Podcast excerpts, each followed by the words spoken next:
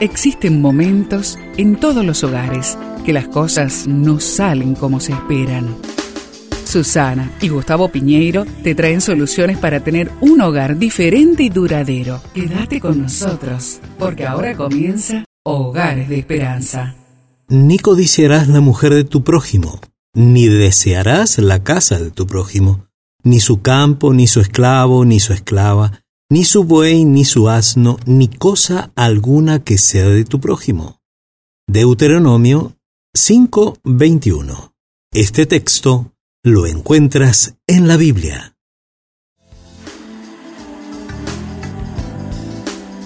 Sentir que lo que otras personas tienen es mejor que lo que nosotros tenemos o lo que Dios nos ha dado es la puerta para entrar en la codicia.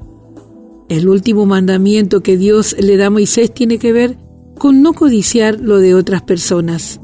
El campo de batalla de la codicia es nuestro propio corazón, pues como Jesús lo afirmó, es de ahí que salen los pleitos, la ira, la envidia, que es el generador de nuestras acciones cotidianas.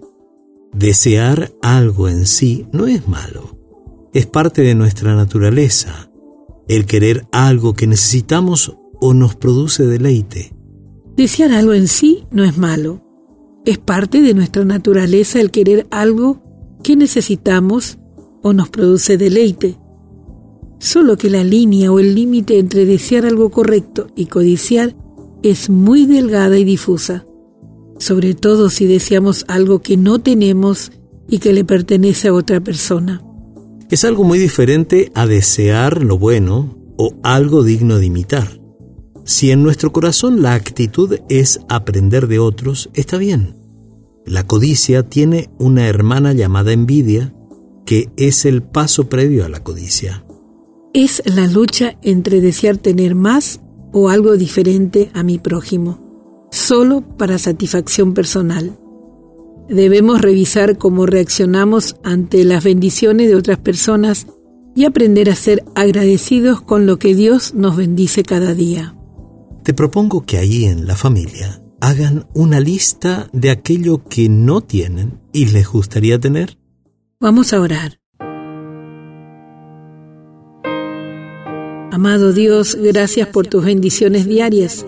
Te pido que me perdones si a veces he deseado algo de mi prójimo.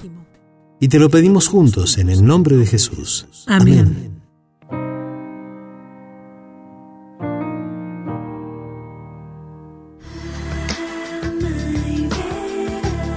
Esperamos que el tema de hoy, junto a Susana y Gustavo Piñeiro, haya traído la esperanza a tu vida. Si deseas ampliar este tema, seguí al Dr. Gustavo Piñeiro en Facebook y Twitter.